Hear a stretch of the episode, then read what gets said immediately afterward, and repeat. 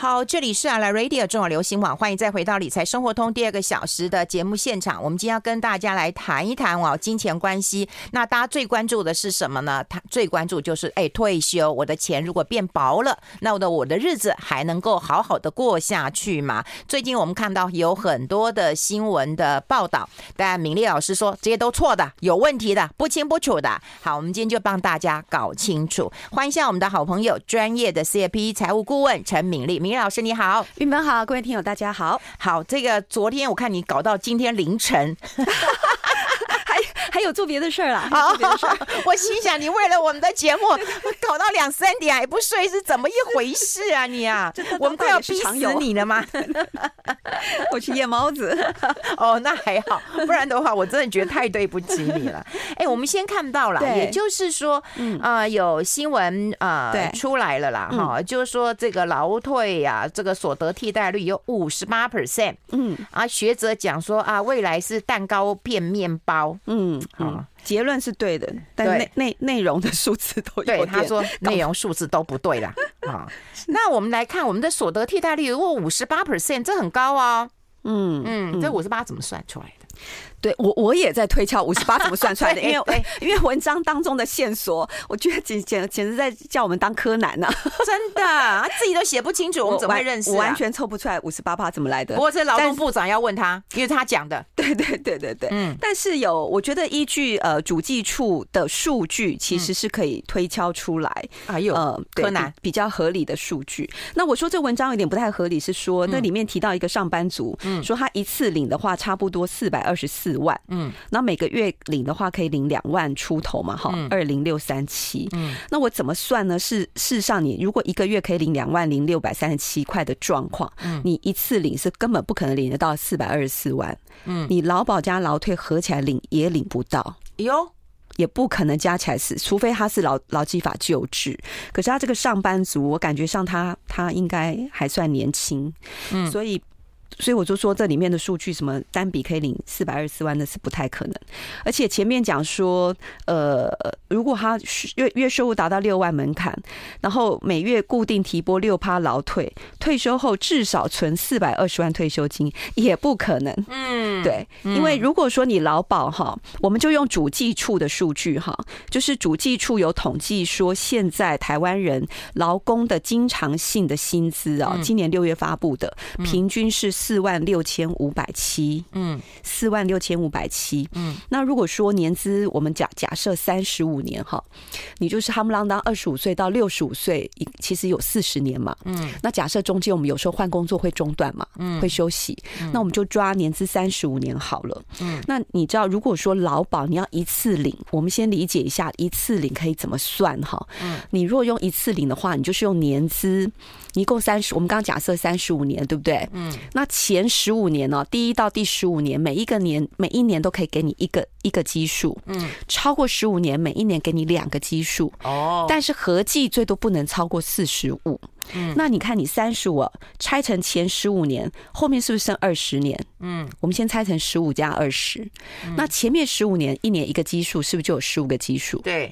后面二十年一年给两个基数，是不是有四十个基数？嗯。那前。面十五，后面四十，加起来五十五，但不要太高，不要太高兴。嗯，上限是四十五哦，上限四十五，四十五。所以年限短的人，你可能加起来是刚好三十个基数，那就是三十个。可是你若加起来一共超过四十五，就是给你四十五。那四十五个基数一。薪资是四四万六千五百七，可是投保薪资哦，会比你实际薪资多一点点。对对对，去查表的时候你要去查那个，因为他的他的薪投保薪资是是会跳的嘛，嗯，好会跳的，不是完全依据你的实际薪资。那我们现在的劳保劳保的天花，而且呢最高只有四万五千八。四五八零零哦，对，所以你看，你刚刚我们刚刚讲说那个经常性平均薪资四万六千五百七，超过四万五千八，对不对？对，那也是只能投保四万五千八，也能够投，只能也只能投保四万五千八。那你看哦，四万五千八乘上四十五个基数，乘出来是两百零六点一万。嗯，两百零六点一万，意思就是说，你劳保如果要一次领，以刚才那个例子来讲，只有两百零六点一万。嗯。那如果说你要用年金领的话，嗯，怎么办呢？就是用你的年，你的这个投保薪资四万五千八，嗯，乘以百分之一点五五，这个数字是固定的，百分之一点五是固定的，大家记起来。好，一点五五，再乘上年资，嗯，乘上劳保投保年资，那我们刚刚是不是假设三十五？对，这样子乘出来的话是两万四千八百四十七。嗯，你看哦，一个月领的话，两万四千八八百四十七，是不是比文章中刘小姐讲的两万出头二零六三七还要多四千块？耶？是啊，所以如果月领都可以超过四千块，那它的单笔领一定比刚刚我们算出来两百零六万还要少。嗯，好，所以这个文章里面里里面的计算，我们只是举例啦，就是。忽略，里面不可考哦，就错错错错错错错错，对。但是呢，我们用我们刚刚这个数据是平台湾的平均值嘛，对对，比较可以参考。嗯，那一样可以来算出来那个呃，就是所得替代率。嗯，对，结论倒是跟五十八趴不会差太多。嗯，好，你看我们刚刚这个两，如果一个月领两两万四千八百四十七，嗯，那你你退休前平均是四万。你实际薪资是四六五七零嘛？嗯，那所以所谓的所得替代率是什么意思呢？就是说你退休后不工作，你可以直接拿到的钱，嗯，好，这个被动收入除以相当于是你原来收的几成。哦，相当于是你原来收的几趴，嗯，所以你是不是就用两万四千八百四十七去倒除以刚刚我们讲的平均薪资四万六？对对，那那就算出来是约当大概五十三趴左右，嗯，五十三趴左右，所以光劳保以这个例子来讲。就就接近那个五十八的概念啦，就是五十几趴。对了，五十几趴啦，这个数字是可以参考的。但你说到五十八趴，其实我看到这个数字的时候，我还蛮存疑的。哦，怎么说？太高啦，太高了。对，我跟你讲，如果是 我我我，你知道为什么你觉得太高？嗯，因为薪水越高的人，这所得替代率算出来就越低啊。对啦，啊，因为我们的薪资天花板，呃，投保的薪资天花板是四万五千八嘛。嗯，对。嗯，那所以如果你就算你实际薪水是八万块，是十万块，你的劳保还是只能用四万五千八去投保。可是你的母数，你你能够拿到的这两万四千多，你一样可以一个月领两万四千多。可是相当于你原来薪水如果是十万的话，那你的所得替代率就只剩下二十四点八趴。嗯，哦，好。那另外一个所得替代率最。最影响所得替代率是什么呢？就是年资。嗯，因为你想想看嘛，我们刚刚的年金哦，是用我们的投保薪资乘上百分之一点五五，再乘上年资，所以其实那个百分之一点五五乘上年资，就是你的所得替代率啦。是啦，就就是就是就是你，应应该不能说是你的所得替代率，是你的劳保投保薪资的比重的替代率。嗯。因为如果你的薪资跟劳保投保薪资差不多的话，嗯，那你那一点五五趴，假设你年资可以累积到四十年，殷勤工作四十年都没休息，其实四十年其实正常哎，算正常了，我觉得蛮正常的啊。因为女生如果二十二岁大学毕业到六十五岁，嗯，呃，二十二到六十五其实有四十三年，嗯，你如果可以工作四十年，是还蛮有机会的。嗯，对。但是如果你中间出去念书啦，好游学啊，啊换工作就停下来啊，就没有哦，嗯，就就会断掉了，要再重新接起来。所以你最简单的这个你的投保薪资的替代率，就是用那个百分之一点五乘上年资。嗯，所以你替代率要高，一个就是说你要。要工作久，要愿意工作。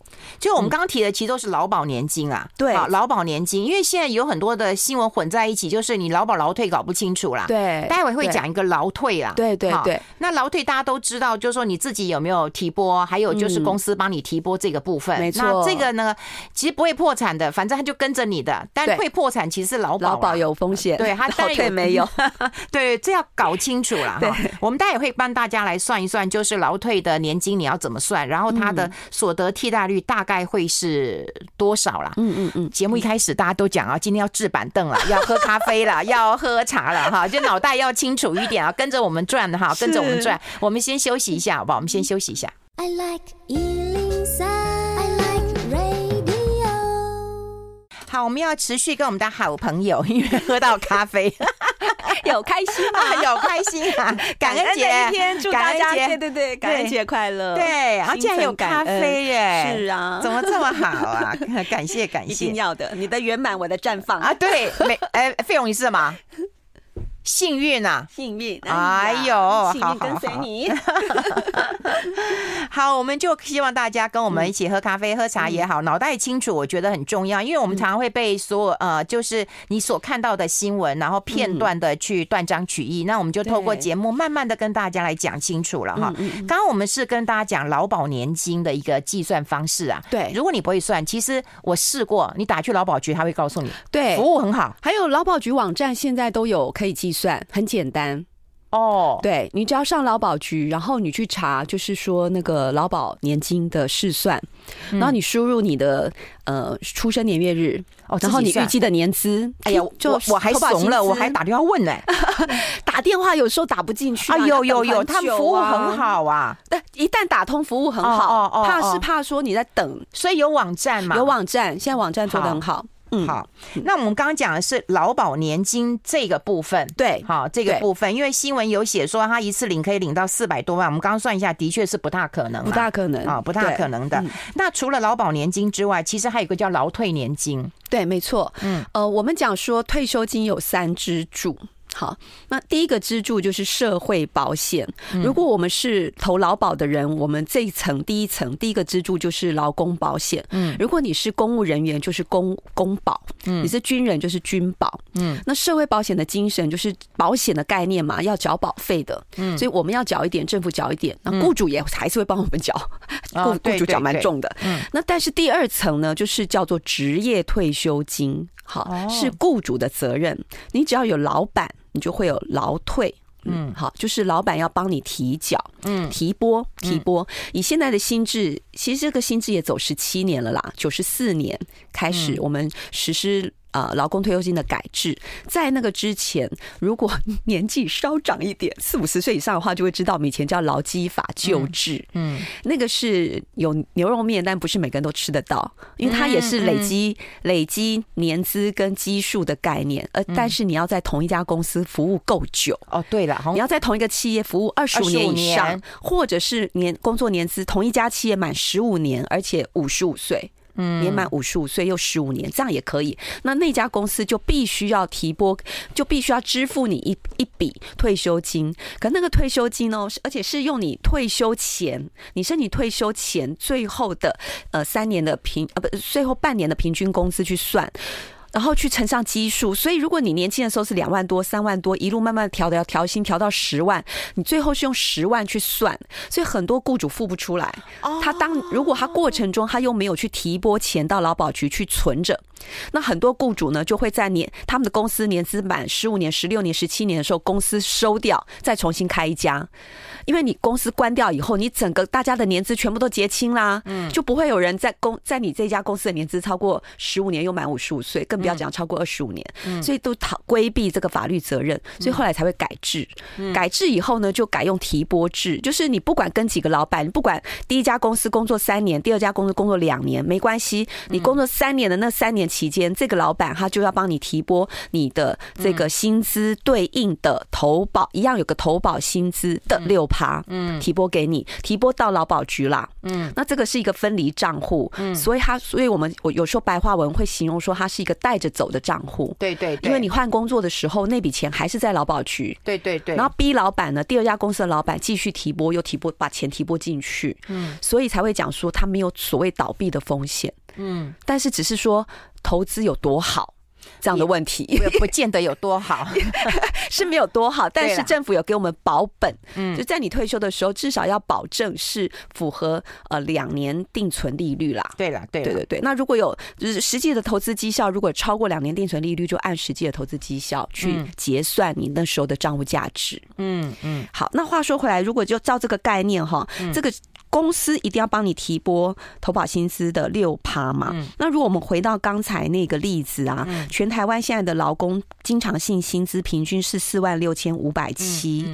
那我们我们现在要讨论的是现在快要退休的人，对不对？嗯，好，那如果是现在假设今年要退休的人，其实他劳退薪资啊，劳劳退年资就不可能有三十五年哦。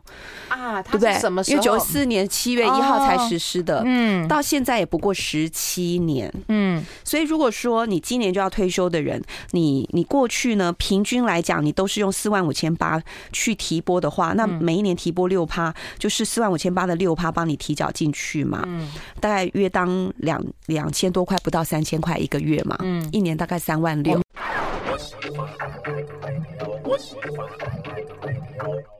好，欢迎回来理财生活通，我是夏云芬，在我旁边的就是我们非常专业的 CFP 财务顾问啊，陈敏丽啊，我们跟敏丽老师来聊一聊，就是刚刚讲过了，劳退呃这个新制是九十四年七月一号实施的，对，所以以现在一百一十一年来算的话，十七年。才十七年，嗯，所以如果说你过去这些年啊，假设我们平均是呃投保呃也是用四万五千八去算的话，那么呃假设报酬率，因为这个这个你会现在累积到多少，就会跟你要假设投。政府会委托投信公司帮我们代操，嗯，他的绩效，嗯，那以过去的经验来讲，我发现他们大概约当都是打败当时的定存利率多一趴，嗯，对，你都很想笑是不是？对对，所以我现在我们都是低估，我们在设算的时候都低估，对了，对，而且宁可估保守一点嘛，哈，所以我现在只抓两个 percent 报酬率，嗯，然后呢，呃，如果余命假设是二十年的话，嗯，那么其实你猜一个月才能领多少？多少？三千三百六十三，很少哎、欸，很少，对不对？嗯，那所以这三千三百六十三贡献倒除以刚才讲的四万六千五百七的话，创造的所得替代率才七趴。那刚才 刚才劳保可以帮我们带来五十三趴嘛？所以这两个加起来六十趴。所以真的是跟劳动部长讲五十八趴差不多，差不多。所以我说那篇文章哦，五十八趴那个数据可以参考。里面呢，你真是柯南呐、啊！我都会告诉大家哪些可以信，哪些不能信。嗯，哪些是对的，哪些是错的。所以以这个例子来讲，约当可以带来一个月劳保可以拿到两万五左右，然后这边劳退可以一一个月领三千三左右，加起来大概两万八出头。哦，两万八出头，那大家可能下一个问题就会说，两万八够不够用？对。对，嗯，我觉得其实够不够用，人生够这件事情哦，就真的很难跟别人比，嗯，因为说实在话，有人是一个月在过呃两万块的日子，也有人二十万也不够用，有的人光离婚赡养费一个人就一个月一拿拿一百万，对不对？嗯，一张床可以一千万。这是最，这是最近烦死人的新闻，真的真的。人家真的，我一个朋友告诉我说，我一辈子应该也赚不到，因为他很年轻啦哈。他说人家床就剩一千万了，他说他完全失去了奋斗的动力了。对，但我真的想说，那一千万的床，你看可以有让多少贫困的孩子吃饱多少餐？嗯，真的是刀片这样划一划就没有了。是我真的觉得很难想象，嗯，每个人的选择。所以好，我们不要跟别人比较。好。所以我们回过头来看，就是说这两万八够不够用？嗯。嗯。嗯，是回回到嗯。回到就是说我们平常你退休前嗯。过的生活嗯。嗯，那所以我们要抓的是你退休的预算。嗯。对，好，那这个真的就没得比较。所以我们在理财规划的时候，其实我们也不是跟退休前的退的收入在。当在算所得替代率，嗯，因为你你到退休之前，讲实在话，一个高阶经理人啊，如果年薪到到退休六十几岁的时候，如果年薪五。两夫妻加起来五百万也都有可能的，哇！但是不代表他们一一年要过五百万的花费的日子啊，对不对？也有很多人他可能花呃年薪是两百万，可是他的花费八十万也够用。嗯，可是有的人年薪两百万，他可能一年就花掉一千一百九十万。嗯嗯，对。所以我觉得是我们每个人够不够用是要看，不不不是完全看收入，是看你要的生活水平。那当然你要生活水平要参考我们的收入，你一定是在工作期。间一定是量力，还要有能力储蓄嘛？嗯，对不对？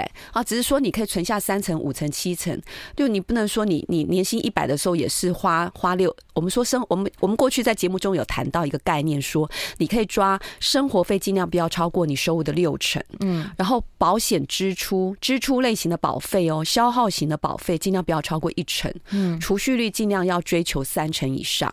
但是我觉得有两种族群例外，第一个是年轻人，第二个是高薪的人，嗯，因为你年轻人的话的话，你又暂时刚毕业，吃家里住家里还可能，对你根本不用付租金嘛，对，然后吃饭也还是吃爸妈的嘛，嗯，所以你的储蓄率根本就应该要超过三成。嗯，因为你薪水就不多了，你三万块只存三成，就是存就存九千块。对，如果吃如果吃家里住家里啦，我觉得这是做得到的，甚至是有机会存更多。嗯，那反那另外一个族群就是高薪高龄的人，嗯，你的储蓄率也不应该只有三成啊。嗯，如果你的薪年薪是三百万，对不对？哇，年薪是三百万，你你你你如果是。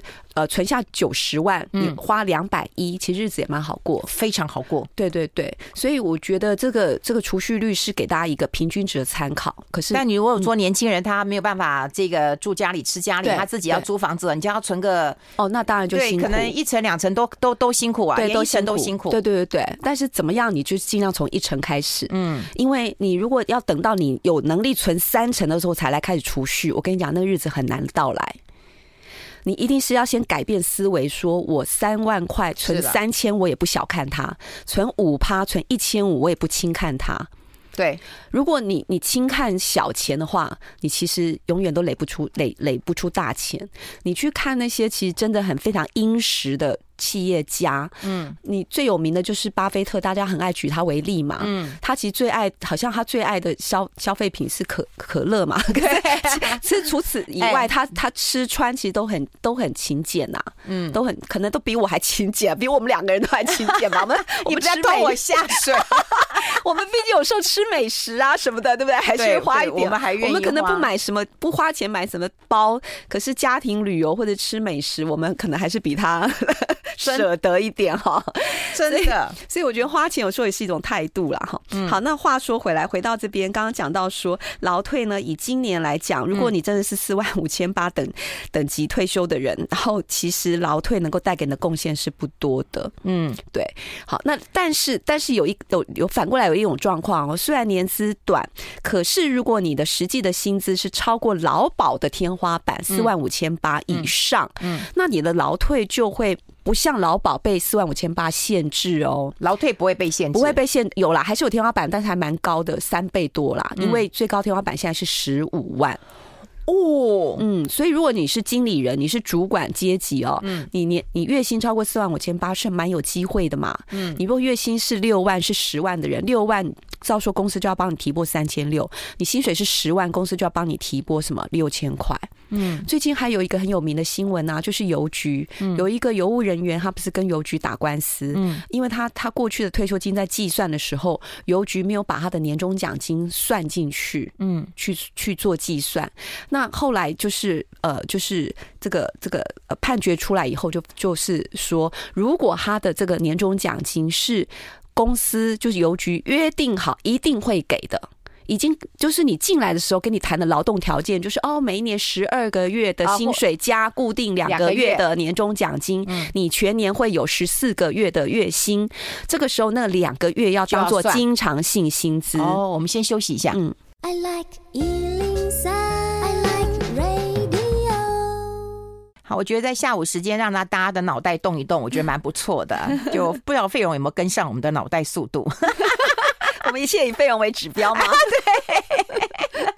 重要哦，费用。对对对对对，其实我觉得啊，第一个数学要计算的快，第二个我觉得逻辑要能够通啦。就是逻辑如果通一点的话，数学大概呃不会差太多啦。对对，但因为今天真的讲到很多数字，对我我尽量在这两天看能不能在我粉专把把今天讲的东西整理一下。您辛苦啦，对，我这尽量，因为你请我助理 stand by 帮我的忙量哈，是是是。所以刚刚提到一个就是劳退，我们把它讲完。对，好，劳退我们刚刚举的例子哦，是指今年兵面临退休的人，对，所以他的年资就只有十七年，嗯，所以缺点是说他的年资只有十七年，那么也不能说优点，应该说一个变数是我们控制在说今年退休，对啦，对。那另外一个变数呢，我们会算出来所谓的领三千多，大家也不要以为说每个人都一样，的一切的数字背后都有假设，对，你看我们刚刚第一个假设是说是指今年要退休的人，所以劳退年资只有十七年，那第二个假设呢，其实是我我我算出来这三万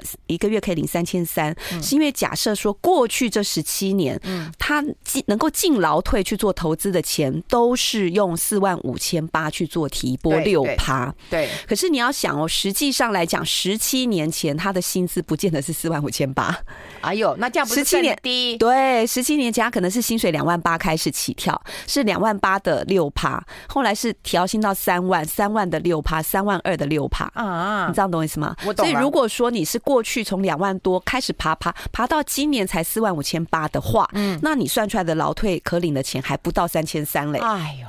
哎，那那那也有可能，就是说，如果我自己也有提拨的话，这钱也可能会增加一点。当然，当然，当然。嗯，那但是麻烦的是说，如果你低薪的人呢，你提拨的话，你可能储蓄率就已经不高，你又在卡六趴在这里面，其实这是死钱，因为他一定要六十岁才能动用。嗯嗯嗯。所以如果说你是薪水只有两三万、三四万的人，我倒，除非说你真的是。太没有纪律了，你太没有纪律了，就是说你钱呢自己很容易花掉，自己去投资也非常的哎，真的是管不住自己的手，嗯，那就真的还不如存死钱在这里面，嗯，比起你存死钱在储蓄型保险存在这里不会比较差，嗯，你若储蓄险你都绑得住的话，那其实绑在劳保局也 OK 啊，嗯，好，但是。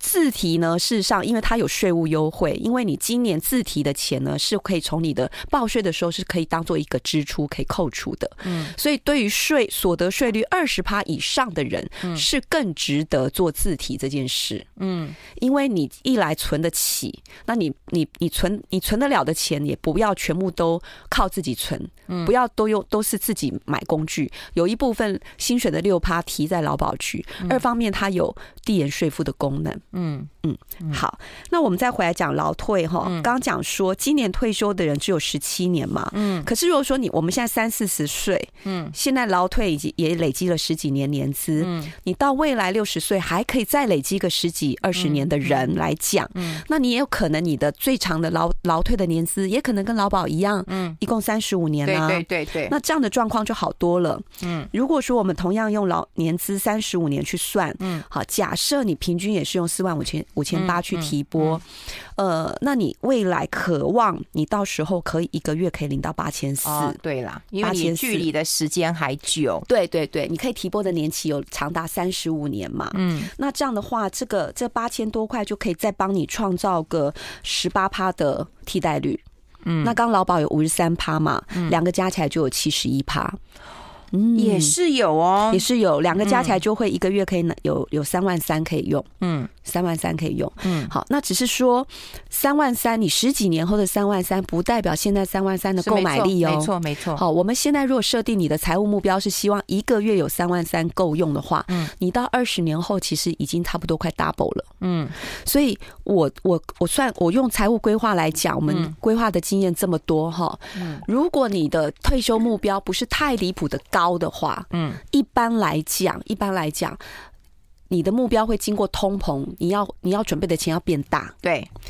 如果你现在约约当是定三万块的目标，你一二十年后，我们说大概会 double。嗯，可是你的劳保加劳退约当。未来可以领个两万五到三万之间是还蛮可几率蛮高的，嗯，好，所以呢，它大概约当会是你需要的目标当时未来值的一半左右，哦，这个是蛮常见的，嗯，就是。约当是你需要的退休金的五五成到六成，就是你帮你帮过去规划或者你这样子试算的一个结果的一个些经验，应该是有。对对对，所以意就是说呢，你如果有劳保加劳退哈，嗯，大概是可以帮你退休金打底一半，嗯嗯，但是还是有一半要自己准备，嗯，这是比较安全，嗯嗯。那当当然，我我们在算的那个三万块目标啦，四万块目标，有也是已经把有一些可能呃这个。这个安养费用，有的人已经有后半生的安养费用稍微稍微评估进来。嗯，好，所以你就大概想象说，你的劳保加劳退哦，大概就是你基本生活食衣住行的必要开销。嗯，可是如果你要有休闲，或者是你要为风险管理来去做思考，说万一我老的时候七八十岁的时候需要安养照顾，嗯，那这个时候光劳保加劳退可能是不够足以我们生活费加安养费用。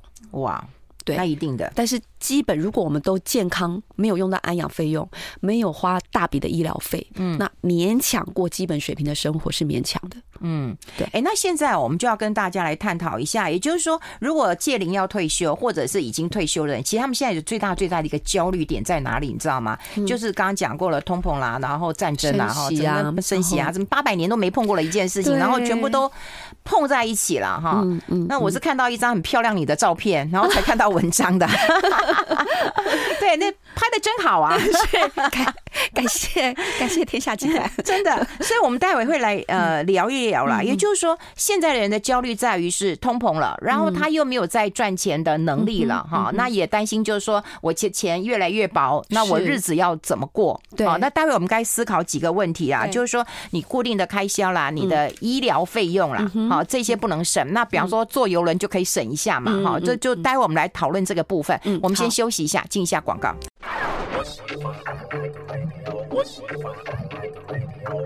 好，我们持续跟敏丽老师来聊一聊，因为我们刚刚有碰到，就说呃提到了，就是说如果他已经要退休，或者是这两年就要退休，就迫在眉梢，或者已经退休了，对，他一定会感受到那种焦虑感，就是哎钱变薄了，对，钱变薄，还有就是说好像呃钱出去比进来快，哦对，就是支出哈。嗯，多嘛哈，连我们自己现在都有感觉吧，真的真的。然后我之前在节目中有提到嘛，就是从哎妈妈的经验里面就感受到，老人家户头里面的钱会开始下降的时候，那个焦虑感就来了，嗯，是非常可以理解的，嗯。所以我就说，我们真的要提早，大家如果现在还没有在退休的人，我觉得真的提早建立好一些健康的观念、态度跟知识很重要，嗯。嗯，不要临到临来的时候，然后你你已经就是凭本能反应。嗯，凭本能反应的时候，就是你过去种在你心里面的那种情绪反应跟情绪记忆，会决定你当下的一个态度。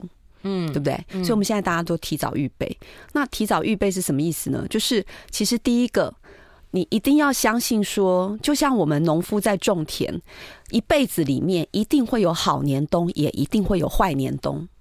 那一对吧？嗯，嗯，你你种田，你我们就用种田这件事情来思考，就是不可能每一年的风调雨顺，风调雨顺，然后每一年的大丰收，有的时候会超超过你预期的大丰收，有的时候会超过你预期的年冬差，嗯，对不对？嗯，那你如果是农夫的话，年冬差的时候怎么办？嗯，没办法，勒紧裤子还是要挨过去啊。是啊，是啊。但是你要相信，还会有好年冬会再来。那第二个，那好年冬的时候怎么办？你那稻谷一定要多收一点起来，放在库，放在那个谷仓里面存一点起来，而且存起来的，存起来的，你不要以为那一辈子就是只存不不吃，对不对？嗯，存在谷仓的米就是什么时候要来吃的？嗯，就是等着坏年冬的时候要吃的。嗯，所以如果我们今年是坏年冬，我们现在正在耗，就说等于今年吃不只是今年的存量，还吃过去的存量，存起来的米。嗯，那其实。讲实在话也是正常，嗯嗯，对吧？是啊，是啊，没错。好，那现在如果只是说，如果来不及，现在已经是在，已经在面，已经正在退休，嗯的的人的的的这个族群，嗯，那我们怎么办？第一个，我们既然如果已经相信说。也会有好年冬，也会有坏年冬。这坏年冬不会是一辈子，嗯，因为在当下都是觉得很可怕，所以我们要还是要回想历史给我们的借鉴。你想想看，我们在二零零三年 SARS 的时候，大家也是吓到不行，会觉得世界末日到了，嗯，然后那时候都没有人要买房子，嗯，有没有？嗯后来二零零八年再来一次金融海啸，嗯，那是更可怕，嗯，对不对？所以今年当然也有人讲说，今年的跌幅事实上比二零零八年是只有更严重，并没有更更更轻微哦，嗯嗯。但是反过来讲，这个难害怕跟恐惧的感受是差不多的。嗯，那当年二零零三年我们也走过来了，二零零八年也走过来了。我们相不相信今年的坏日子还是会过去的？嗯，那当然。那如果会过去的话，我们的钱是你你去年的钱，有有些人会觉得说去年是黄 黄，那叫什么？就是昙花一现吗？嗯、大涨有没有？天哪！可能有的人去年才进场的人特别哦，有没有？嗯，涨掉的又给他赔回去了。今年从年初这一月五号跌到现在啊，对对对。嗯、可是我往回推哦，而且今年的跌是跟比较比较让人家觉得。呃，害怕或者觉得说焦虑的是说，因为股债都跌，嗯，或者有点更慌了手脚。因为一般我们会觉得债市是刹车嘛，应该会平衡一下股市。不过我往回推二十年呢，过去这二十年，事实上的确有三年曾经是股债一起下跌，有有有，对。但是我们每每每个月都会跟那个曾淑云啊一起讨论一下，的确都股债一起跌，是他他。它是它是存在的，只是它的出发生率是很低的。嗯，那过去其实有七呃一十一年是一起上涨的，同时上涨的年份，有七年是股债呢一涨一跌。嗯嗯。所以你只要是一涨一跌，就相相对来讲，股市的跌幅就会被抵掉一点嘛。嗯。可是你有十一年机会一起上涨，哎，所以你每二十年，你大概每二十二十一二年里面呢，大概会有两三年、三年左右会一起下跌。所以你要相信二每二二十一年左右呢，你会有十七八年，事实上是是呃有些年份七年来讲是可能小跌，可是有十一年是一起上涨。所以平均来讲，以 S M 以美股来说，平均报酬率如果算到去年来讲，平均还是有七呃，算到算到二零二零年还是有七趴左右的。嗯，如果算到去年的话更高。嗯，对，但是今年又被吃回去了嘛。嗯，所以平均来讲，如果是以美股做代表的话，平常年平均报酬率还是有七趴。所以你今年退休的时候，今年的账户价值，如果你有在投资部位的钱，你账户价值是点减损的。